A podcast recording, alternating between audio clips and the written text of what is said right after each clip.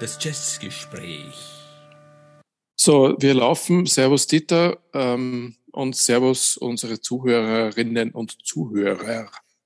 Servus Stefan, Servus unsere Zuhörerinnen und Zuhörer. Wir laufen. Ja, wir laufen. Wir haben uns heute ähm, vorgenommen, ein bisschen kürzer zu treten in der Zeit, weil wir äh, letztes Mal eine unsere läng bisher längste Folge gemacht haben. Eigentlich erstaunlich, aber wir haben so viel zum Erzählen gehabt über den äh, liebenswerten und bewunderungswürdigen Archie Shepp. Und heute machen wir es ein bisschen kürzer. Was ist das Thema heute? Unser Thema ist äh, The Heavyweight Champion. Ach, dachte wirklich. Also mein Thema ist heute der Atlantic Years. Ja, das ist ein Akronym, mein Freund. Das so, ist ein Akronym, so. zu dem wir dann, zu dem ich gleich die Aufklärung liefere. Ja, warte noch ein bisschen. Äh, nein, nein, ich liefere ähm, die Aufklärung jetzt gleich einmal, nämlich die Atlantic Years sind in einer wunderbaren äh, äh, Vinylfassung erschienen, dazu später mehr. Ja, ähm, vielleicht sollte man noch dazu sagen, wessen Atlantic Years das sind. Unser geliebter John Coltrane.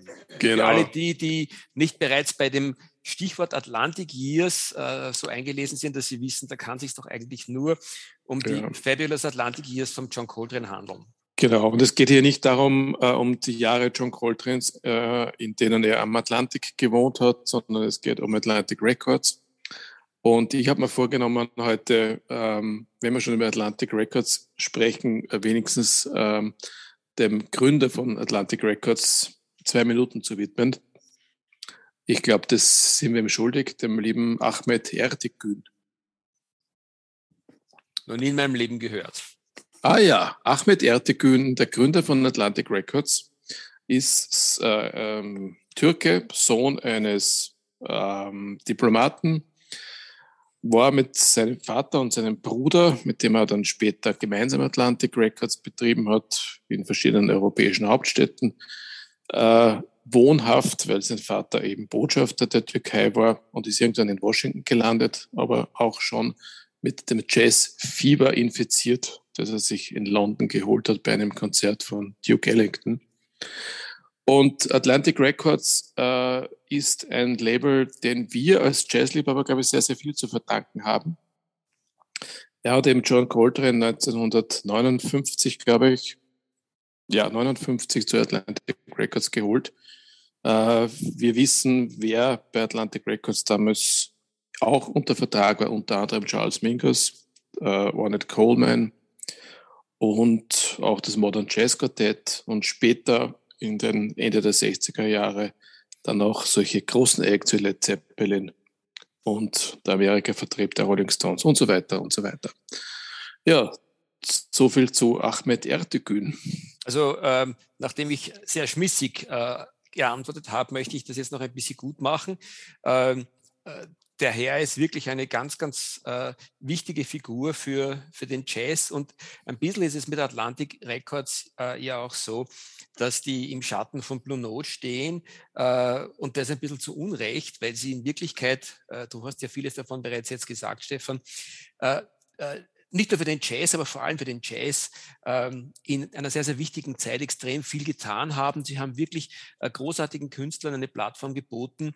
Und äh, es war nicht nur der John, der äh, ganz, ganz großartige Werke des Jazz äh, auf Atlantic Records äh, verfasst hat, äh, herausgebracht hat, aber eben insbesondere der John Coltrane, der eine sehr, sehr fruchtbare Periode seines, seines Schaffens äh, auf Atlantik verewigt hat. Und das ist in mehrfacher Hinsicht, finde ich, sehr spannend, weil es ein bisschen der Abschied von, von seiner sehr, sehr klassischen Periode ist. Es ist gleichzeitig die Phase, wo er aus meiner Sicht einen sehr, sehr anspruchsvollen Jazz entwickelt hat und eigentlich sozusagen das letzte Mal, wo er wirklich sehr abgerundet und abgeschlossen sich noch in einem äh, noch nicht so sehr dem Free Jazz verbundenen Jazz äh, bewegt hat und da ein legendäres Album nach dem anderen rausgebracht hat. Ja, also ähm, das, dem würde ich widersprechen, wenn wir zu den einzelnen Alben kommen. Das war nicht alles legendär aus meiner Sicht, aber ähm, Atlantic Records verdanken wir ja auch so ein Werk wie Free Jazz von Ornette Coleman und das aus dem Jahr 60 oder 61. Äh, das, ich glaube, dieses Plattenlabel musste man finden, das in der Zeit sowas rausgebracht hat. Ähm, also hast du vollkommen recht, man kann Atlantic Records gar nicht genug würdigen, äh, obwohl es im Schatten eben von Blue Note steht. Und, und dann auch Impulse, das es ja damals noch gar nicht gegeben hat.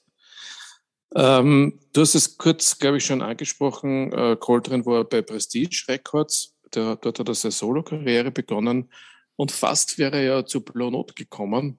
Aber einem Zufall ist es, glaube ich, eher zu verdanken, dass das nicht passiert ist. Es gab letztlich nur ähm, eine oder zwei Aufnahmesessions für Blue Note. Und offensichtlich war der Herr Ertegün schneller als der Alfred Leon oder Lion, wie er sich in Amerika genannt hat, und deswegen ist er ihm dort gelandet. Ähm, ich denke, es ist in deinem Sinn, wenn wir die Alben chronologisch durchgehen, oder willst du? Hm, das ist mir absolut recht, ja. Ist absolut recht, okay. Äh, es fängt nämlich leider mit einem Krüppel an, diese Atlantikzeit.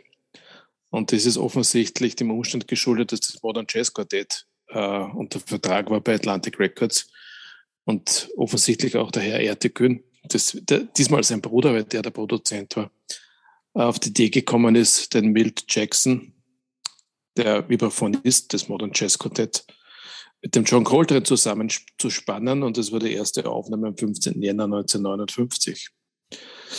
Ähm, du kennst das Album natürlich. Ähm, was sagst du dazu? Also äh, ich höre da so ein bisschen durch, dass du mit dem Album nicht wahnsinnig glücklich geworden bist, aber wir haben ja offensichtlich da schon auch schon einen kleinen äh, Widerspruch entdeckt, weil ich halte wirklich alles, was der John Coltrane auf Atlantik gemacht hat, für großartig, zumindest sozusagen auf einem, auf einem normalen Level großartig, wenn nicht sogar großartig großartig.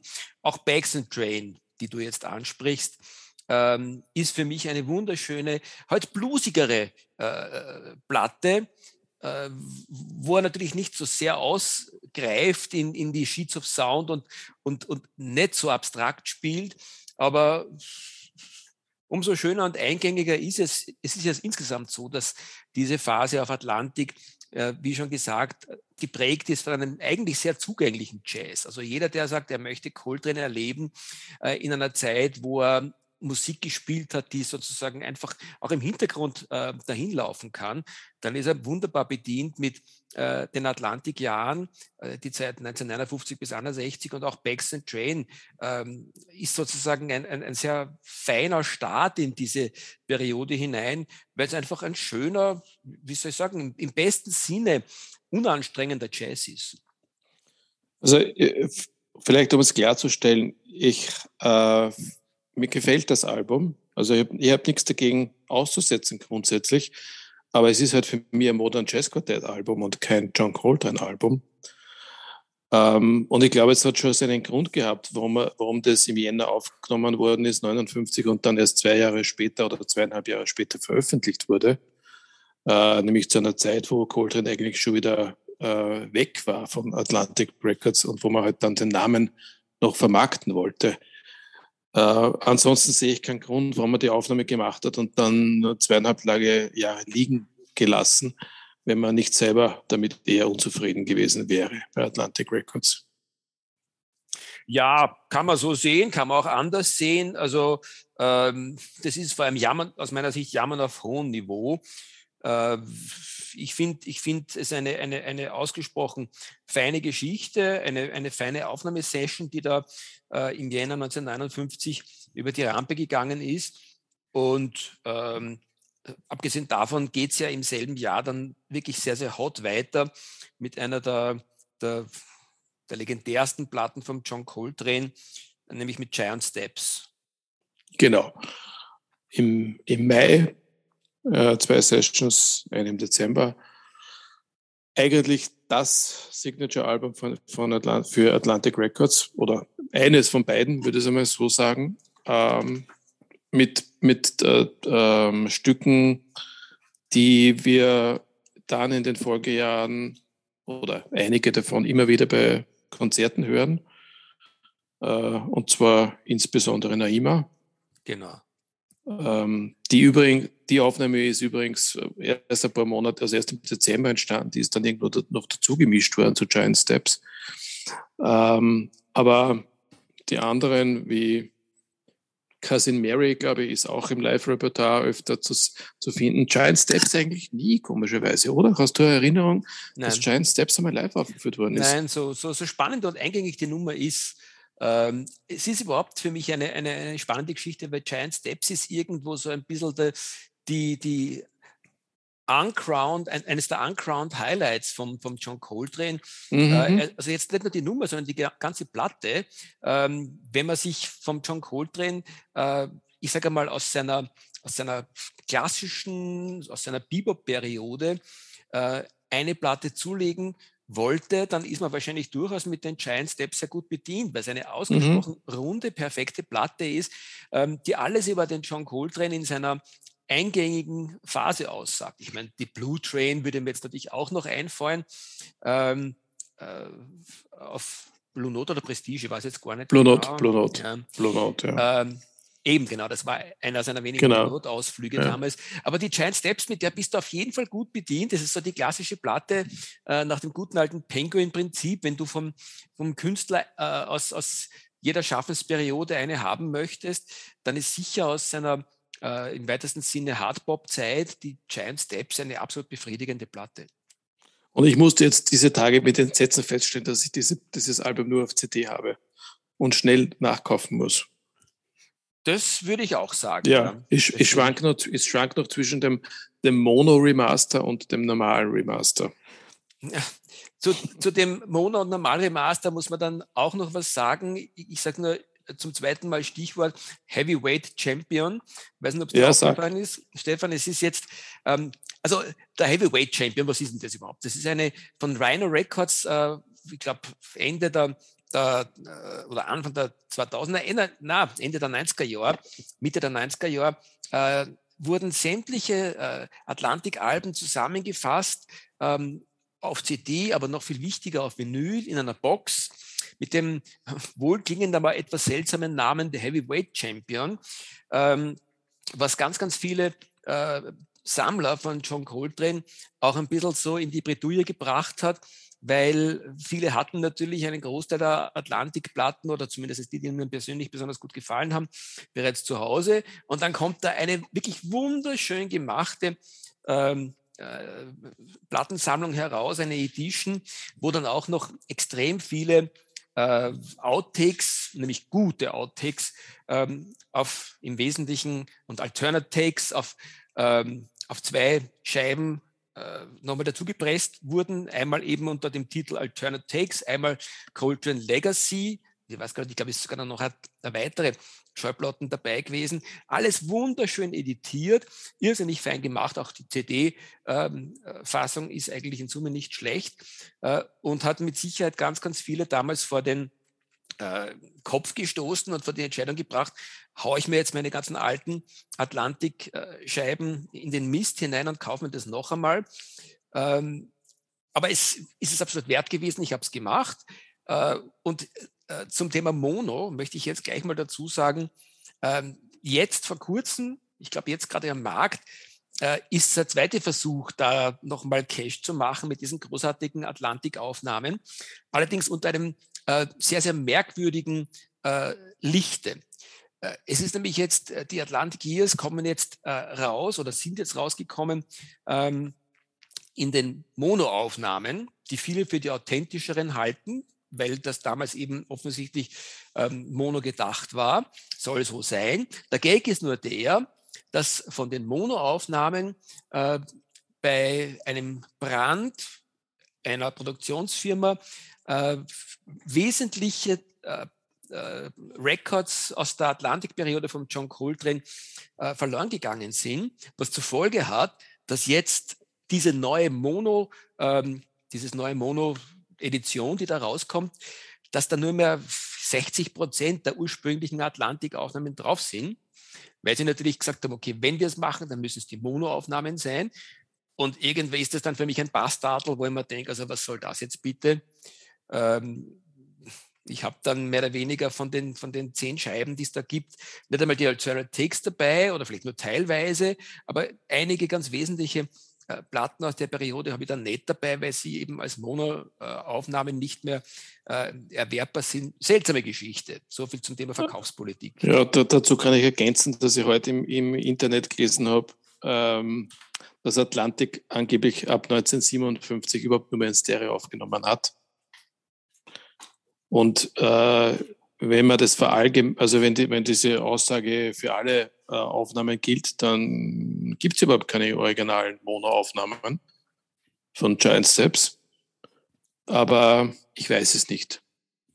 Das ist Punkt 1 und Punkt 2 zu dem Heavyweight Champion. Kommst du wieder ins Bild? Ich rede gerade mit deiner Tür. Ich mit meiner Tür weiter. Ich bin gleich da. Ich muss mir ein Bier öffnen.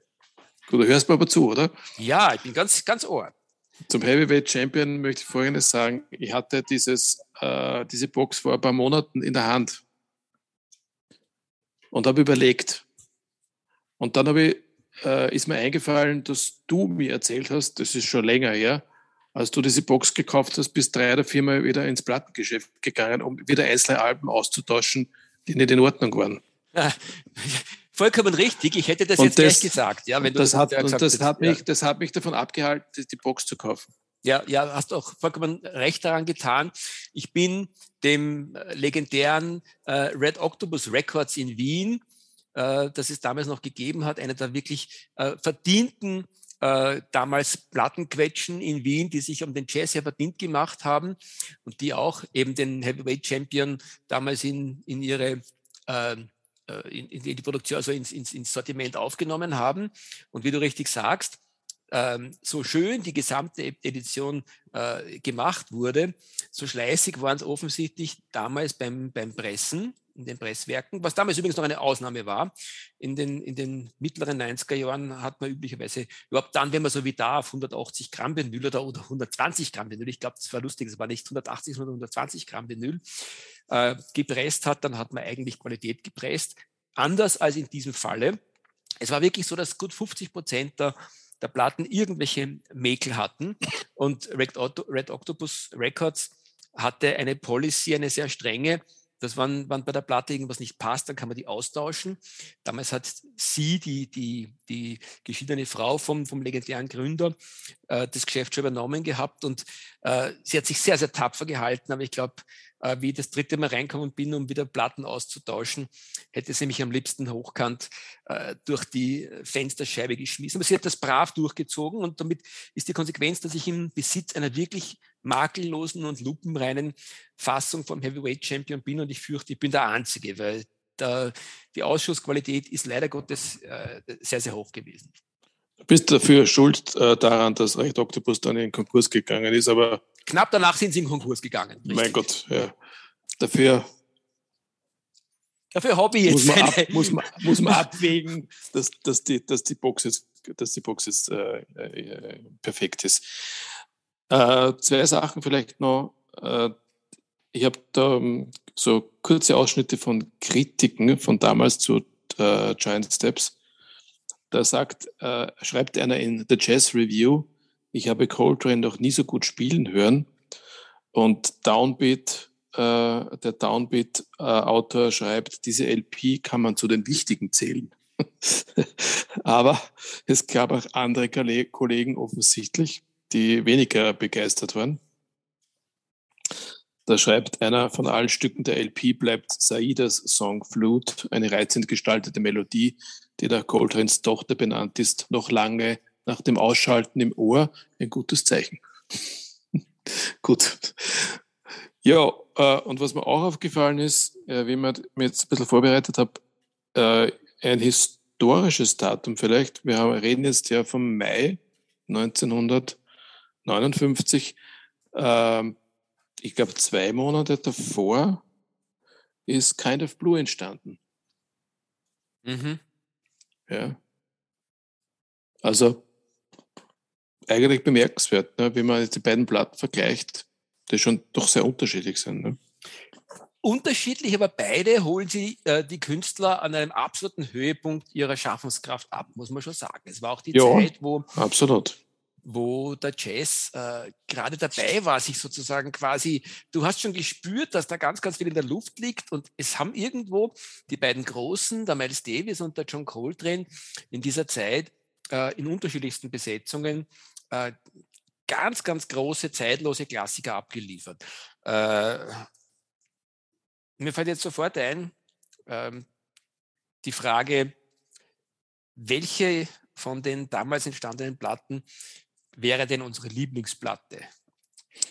Na, so weit bin ich noch nicht. Äh, ich würde gerne mal die Platten durchgehen, bevor wir, oder meinst du jetzt insgesamt 1959? Ähm, nein, nein, ist schon gut, lass, lass gut sein. Mir fällt es deswegen ein, weil ich gerade auf die nächste äh, Produktion blicke, die nach den Giant Steps rausgekommen ist und wenn ich mich irre, war das Coltrane Jazz.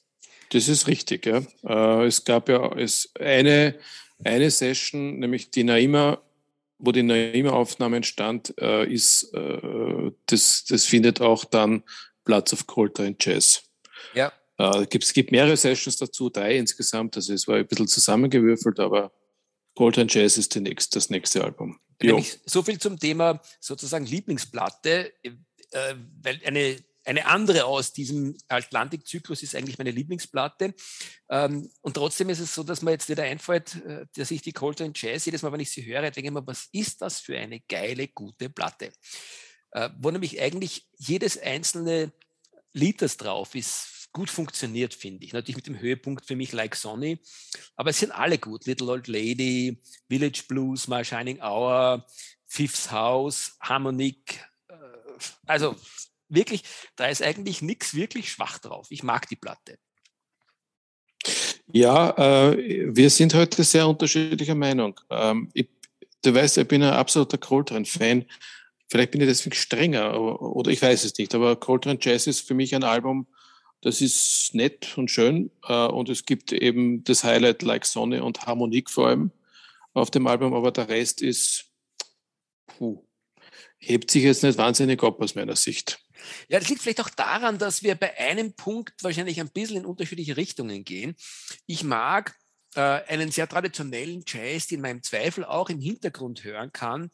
Äh, der deckt eine Seite meines Jazzbedürfnisses ab, die auch sehr wichtig ist und zusehends wichtiger wird, weil ich einfach ähm, mit meiner knapper werdenden Lebenszeit sozusagen quasi einfach mir mehr Jazz reindrücken möchte und nicht immer mich nur auf die Musik voll konzentrieren können möchte oder, oder äh, äh, konzentrieren kann.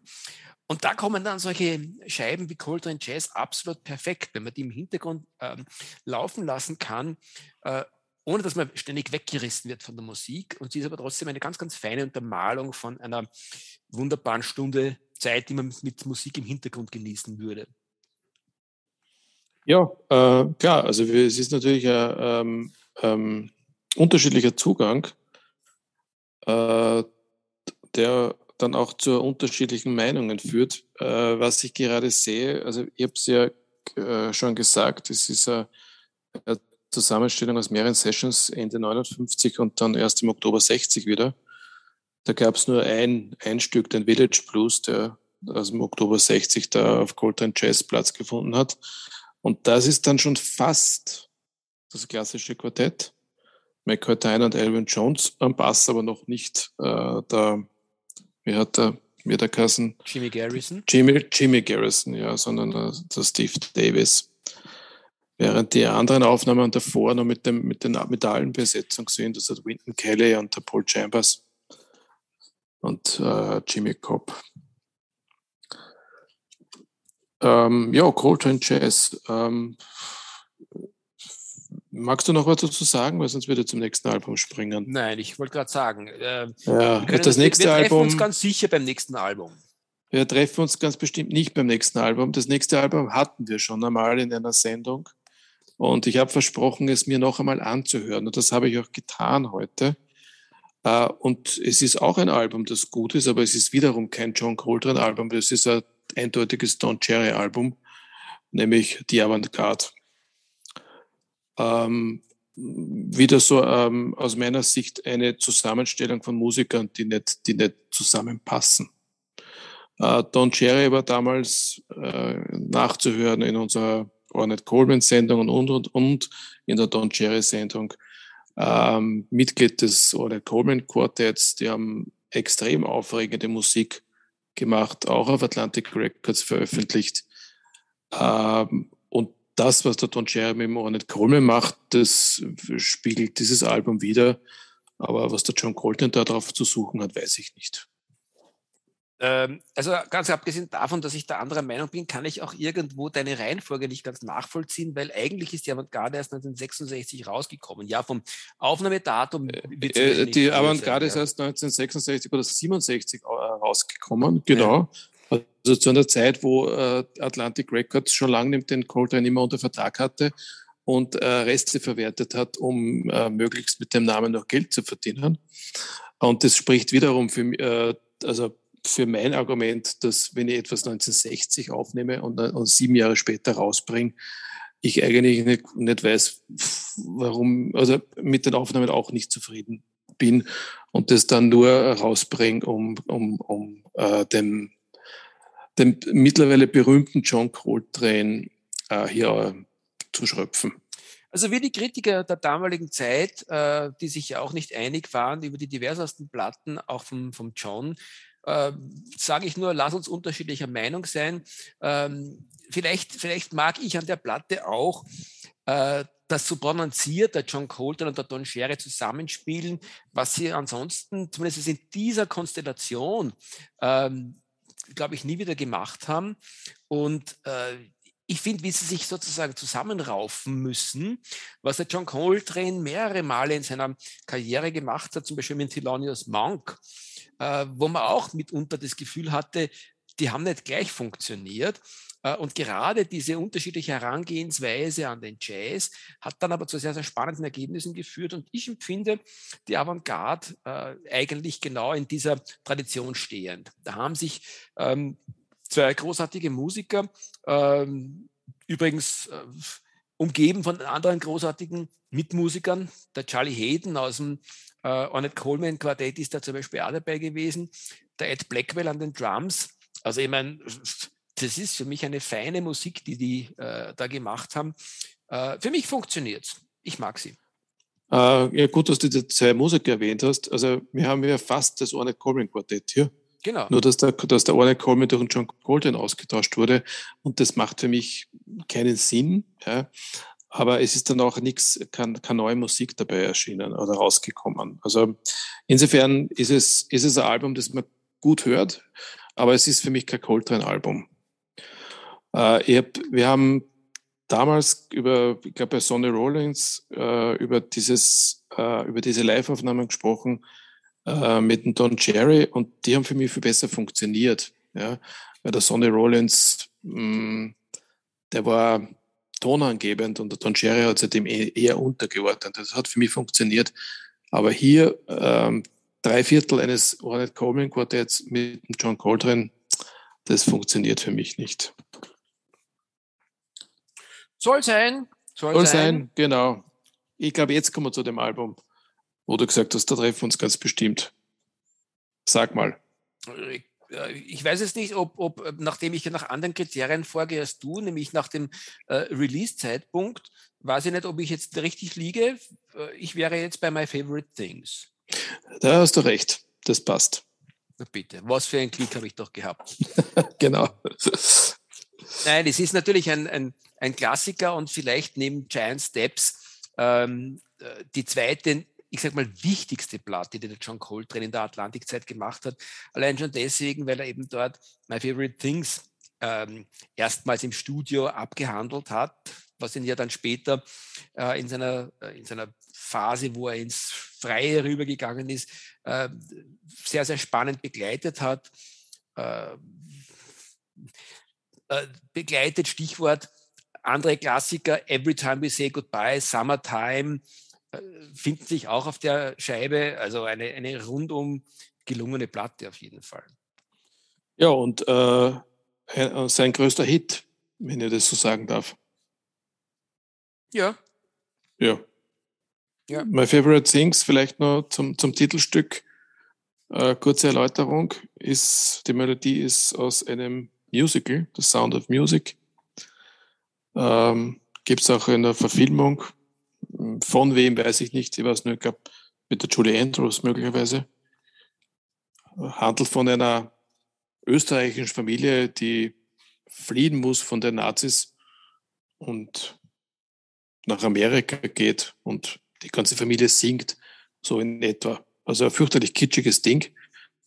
Aber My Favorite Things hat es eben geschafft äh, aus diesem Musical in die Jazzwelt. Und es gibt kaum ein Konzert, bei dem My Favorite Things nicht gespielt wurde von John Coltrane.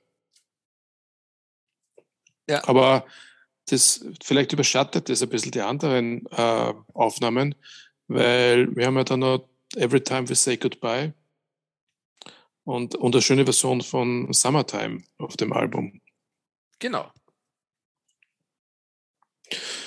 Jo, ähm, ich bleibe jetzt wieder bei, den, bei, den, bei dem Aufnahmezeitpunkt und ich glaube, das passt aber eh ganz gut, weil es ist äh, bei diesen drei Sessions, bei denen My Favorite Things eingespielt wurde, auch ein Album entstanden, das dann als nächstes rausgekommen ist, nämlich Coltrane Plays the Blues. Und als übernächstes, na, eigentlich erst viel später, äh, das war dann wieder eine Resteverwertung Coltrane's Sound. Diese Alben sind alle in dieser Zeit entstanden. Ich weiß, du magst Coltrane Plays the Blues ganz gern. Ich glaube, wir haben mal drüber geredet. Mhm. Ja, für mich ist, ist es, da habe ich wieder ein bisschen das Problem, dass mir ist es ein bisschen zu langweilig, streckenweise. Äh, deswegen überlasse ich gern dir das Wort dazu. Du bist dann ein kompetenter darüber zu sagen. Du, äh, du bist immer äh, irrsinnig begabt, mir das Wort zu übergeben zu Dingen, wo ich eigentlich dann nichts zu sagen habe oder nichts so, okay. zu sagen kann. Na, macht, macht ja nichts. Außerdem, nicht, ja? außer dem Umstand, dass ich es einfach eine schöne Platte finde, aber ich ja. möchte mich da jetzt nicht allzu oft wiederholen. Ich muss ehrlich sagen, ich blätter da nämlich so nebenbei gerade so ein bisschen durch und äh, für mich ist jeder einzelne dieser Platten ein Gesamtkunstwerk, aber ich bin auch jemand, der sozusagen quasi äh, dem Umstand Tribut zollt, wenn äh, sozusagen quasi ein Kunstwerk insgesamt sehr gut funktioniert. Und es sind auch die Covers von den Platten einfach wunderschön gewesen. Und gerade bei Coltrane Plays the Blues ähm, hat sich Atlantik zu einem hinreißend schönen, abstrakten, ähm, farborientierten Cover hinreißen lassen, dass ich allein schon deswegen wert finde, dass man sie in seine, in seine Schallplattensammlung aufnimmt. Was auf Platte natürlich wesentlich besser kommt als auf CD. Natürlich. Weil ich habe es nur im Kleinformat. Aber Leider. auch da ist es schön. Ja, es ist schön, du hast recht. Ja.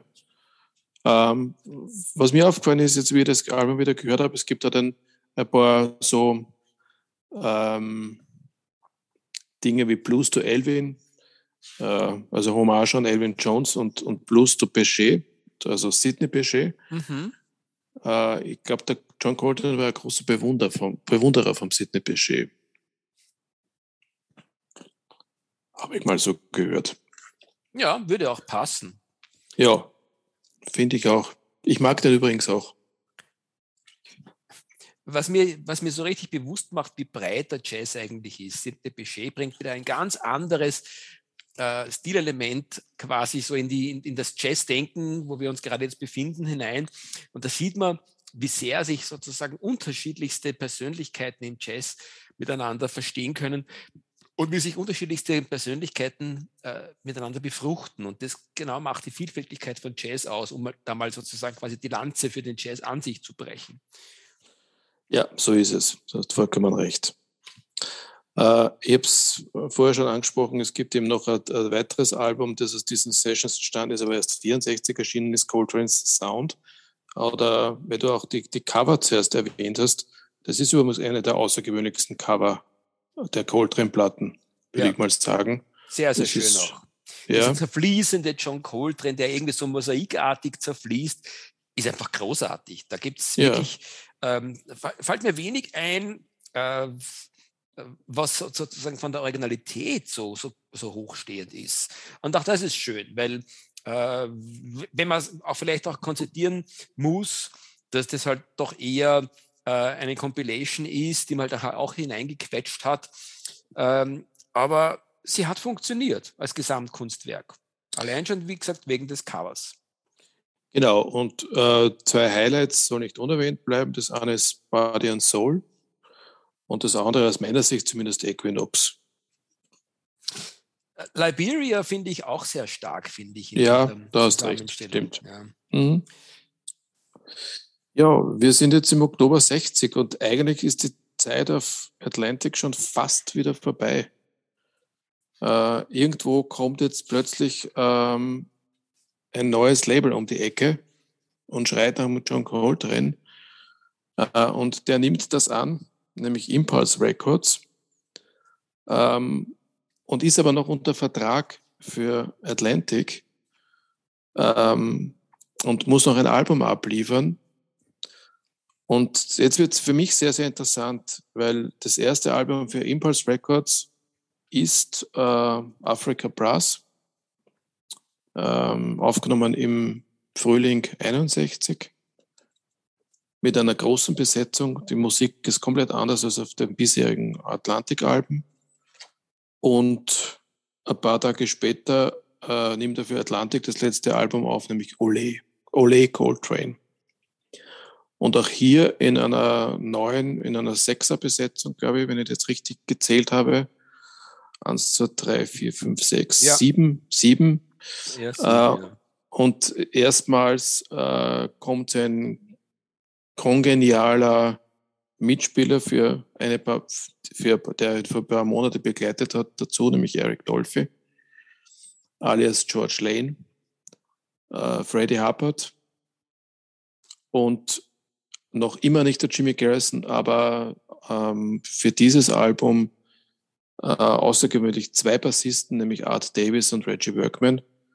Und ja, ich muss das ehrlich sagen, für mich ist Ole eines der absoluten Highlights von Atlantik, von der Atlantikzeit. Sehen viele anders, glaube ich. Aber allein dieses Titelstück, das über die ganze Plattenseite geht, äh, mit diesem extremen ähm, Bassfundament von den beiden, ist für mich einfach hervorragend. Also hier treffen wir uns zu 100 Prozent. Das ist genau das Thema. Äh, quasi, was ist jetzt die Lieblingsplatte aus der Atlantikzeit? Fällt mir schwer, weil ich, weil ich so viele, wie ich schon enthüllt habe, einfach aus unterschiedlichsten Gründen sehr gerne mag, trotzdem sticht. Und eher, äh, um das nochmal zu sagen, ähm, mit äh, Giant Steps und My Favorite Things da ja sozusagen Klassiker abgeliefert hat, an denen man ja sogar, wenn man die gesamte, den gesamten Jazz-Kanon hernimmt, dann kommen die ganz vorne vor. Und trotzdem äh, geht es mir mit Ole so wie Ole Coltrane, so wie, wie dir. Das ist für mich ein absoluter Meilenstein und die für mich liebste Platte aus, aus der Atlantikzeit. Ähm, es ist am Ende des Tages auch die spannendste äh, Gruppenzusammenstellung. Alleine schon, weil er eben, wie du richtig sagst, mit Eric Dolphy da die ersten Male zusammengespielt hat und der Freddie Hubbard auf einem der Höhepunkte seiner Zeit äh, damals in, die, in diese Studio-Session dazu gebeten wurde. Und der Freddie Hubbard spielt da auch ähm, durchgehend auf der, auf der gesamten Platte einfach eine irrsinnig geniale Trompete. Genau. Ähm, richtig. Immer ähm, immer gewundert über den, über den Titel des Stücks, Ole. Das hat, also für mich passt eigentlich die Musik gar nicht so wirklich, weil ich finde da nicht, nicht wirklich was Spanisches, Spanisches oder spanische Einflüsse daran. Darin, nicht daran. Ähm, mir ist dann Sketches of Spain eingefallen. Das ist mit dem Flamenco-Touch, das ist wirklich Span Spanien als, als, als Basis, spanische Musik. Aber ich bin jetzt eines Besseren belehrt worden, weil ich äh, zufällig das auch gelesen habe, dass Ole auf einem alten Bürgerkriegs, spanischen Bürgerkriegslied basiert. Und ja, äh, in äh, Spanien waren sehr, sehr lange die Araber. Und diese arabische Musik hat halt in die spanische Musik Einfluss gefunden. Und das hören wir letztlich auf Ole wieder. Ja, und es ist auch die, die, es ist die Zeit, wo der John Coltrane beginnt, sich noch stärker irgendwo ethnologischer Wurzeln zu besinnen. Ähm, eben nicht nur der afrikanischen Wurzeln, weil ich sage mal, Jazz ist sowieso per se afrikanische Musik, sondern so ein bisschen äh, die ersten aufkeimenden Ideen der World Music finden sich für mich da auf dieser Platte wieder. Dass man einfach so ein bisschen äh, rituelle Musik äh, aus unterschiedlichsten Teilen der Welt ein bisschen äh, mit aufnimmt, was auf Afrika Brass ja dann auch gemacht hat. Mhm. Ähm, also äh, schöne Geschichte. Und übrigens auch das wieder mal eigentlich ein, ähm, ein sensationell gelungenes Cover von Atlantik, die eigentlich auch da im Blue Note äh, gar nicht sehr viel nachgestanden sind, äh, überhaupt nicht nachgestanden sind, einen eigenen Stil entwickelt haben, äh, und dieses Cover, wie da mit den Buchstaben gespielt wird und wie die Farben eingesetzt werden und wie, wie einfach äh, hier mit, mit, mit wenigen Stilmitteln ein wunderschönes Gesamtkunstwerk entstanden ist, ist für mich schon feine Sahne. Mhm. Weißt, weißt du, ob der Coltrane bei Sketches of Spain mitgewirkt hat? Hm. Sehr, sehr gute Frage. Nein. Okay. Könnte nämlich durchaus dabei gewesen sein in der damaligen Phase, aber müssten wir, das schauen wir uns an und werden wir ähm, in einer der nächsten ähm, Sendungen vielleicht einmal ganz kurz wieder streifen. Gute Idee, machen wir. Ja, ja äh, um unsere Plan einzuhalten, heute uns eher kurz zu fassen, denke ich, sollten wir jetzt langsam Schluss machen. Ja, definitiv. Kurz gefasst sind wir eh schon längst nicht mehr. ähm, was, was mir vielleicht noch wichtig wäre, zu dem Thema zu sagen, ähm, ich glaube, dass es, wenn man sich eine Phase eines Künstlers anschaut, und da sind wir immerhin bei unserem geliebten John Coltrane sozusagen eh schon mal von Haus aus sehr gut aufgehoben, dann gibt es wahrscheinlich wenige äh, Phasen von Künstlern, die so schön auf, ich sage mal, im Grunde genommen in Summe gesehen, äh, durchaus sehr wertigen äh, Records äh, sich wiederfinden. Was will ich damit sagen? Ähm, wenn man sagt, okay, ich bilde irgendwo ein Kompendium von, von, von, von einer Schaffenszeit eines Künstlers ab, da wird ja viel Schindel oder getrieben und dann kaufst du dir irgendwo so ein Kompendium äh, und musst einfach in Kauf nehmen, dass da teilweise auch ich sage mal zumindest eine extrem graue Maus dabei ist. Und in dem Punkt sind wir zwar nicht ganz einer Meinung, aber ich finde, dass die Atlantic Years eine ganz, ganz großartige Gelegenheit sind, die Schaffensperiode eines Künstlers zusammenzufassen in einer Aufnahme, wie es eben auf der Heavyweight Champion äh, damals äh, äh, passiert ist und jetzt wieder mit den Monoaufnahmen, das ist vielleicht mit, mit ähm, ein bis zwei Punkten Abzug, weil da jetzt eben einiges fehlt die Atlantic Years mit den ganzen Outtakes, die es da gegeben hat, sind es absolut wert, dass man jede einzelne dieser Aufnahmen besitzt. Und wenn das Ganze auch noch so schön zusammengefasst ist, wie das wirklich passiert ist auf äh, in diesem Kompendium der Heavyweight Champion, dann kann ich nur sagen, ihr Lieben da draußen, wenn ihr es irgendwo findet, trotz des Risikos, dass ihr euch unter Umständen vielleicht im Falle von Vinyl eine schlechtere äh, Ausgabe einhandelt, es ist es wert, es zu probieren, weil das ist durchgehend gute Musik. Ja, und wenn ich heute kritischer war äh, oder mir einige Sachen nicht so gefallen haben, dann ist das natürlich auch Jammern auf hohem Niveau, weil ich habe selbstverständlich alle Alben zu Hause, über die wir heute gesprochen haben und ich würde keines hergeben wollen. Bitte, das ist doch irgendwo ein, ein sinnvoller Schlusspunkt. Ja. Magst, genau. du, magst du noch ganz kurz äh, ergänzen, wo man uns überall hören kann? Ja, freilich. Äh, für alle Apple-Gerätebenutzer, äh, ihr könnt uns auf Apple Podcasts hören. Für alle Spotify-Hörer, wir sind auch auf Spotify vertreten. Und äh, der Vorteil von Spotify ist, dass wir dort auch unsere Playlist, die zu den einzelnen Folgen gemacht wird, äh, abhören kann. Äh, wir sind aber auch ganz äh, klassisch im Internet zu hören, nämlich auf letscast.fm. Dort einfach nach das Jazzgespräch suchen. Dort kann man auch Kritik hinterlassen oder auch positives Feedback. Und wir sind seit kurzem auf mein Music, nein, meinmusikpodcast.de zu hören. Dort auch einfach nach das Jazzgespräch suchen und ihr findet dort alle Folgen.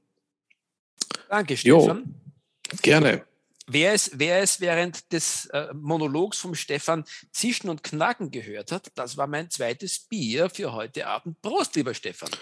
Gut, ist, ich weiß nicht, ob das gescheit ist, dich jetzt im Internet äh, da als Alkoholiker zu präsentieren, aber. Nach zwei Bier würde ich mich noch nicht als Alkoholiker zählen, aber ja, da kann, okay. auch da kann man unterschiedlicher Meinung sein. Äh, vielleicht sollte ich ergänzen, es ist gerade 1659 geworden. okay, genug des, des flapsigen Geplauderes. Lieber Stefan, ciao, ihr Lieben da draußen, ciao, es hat mich sehr gefreut.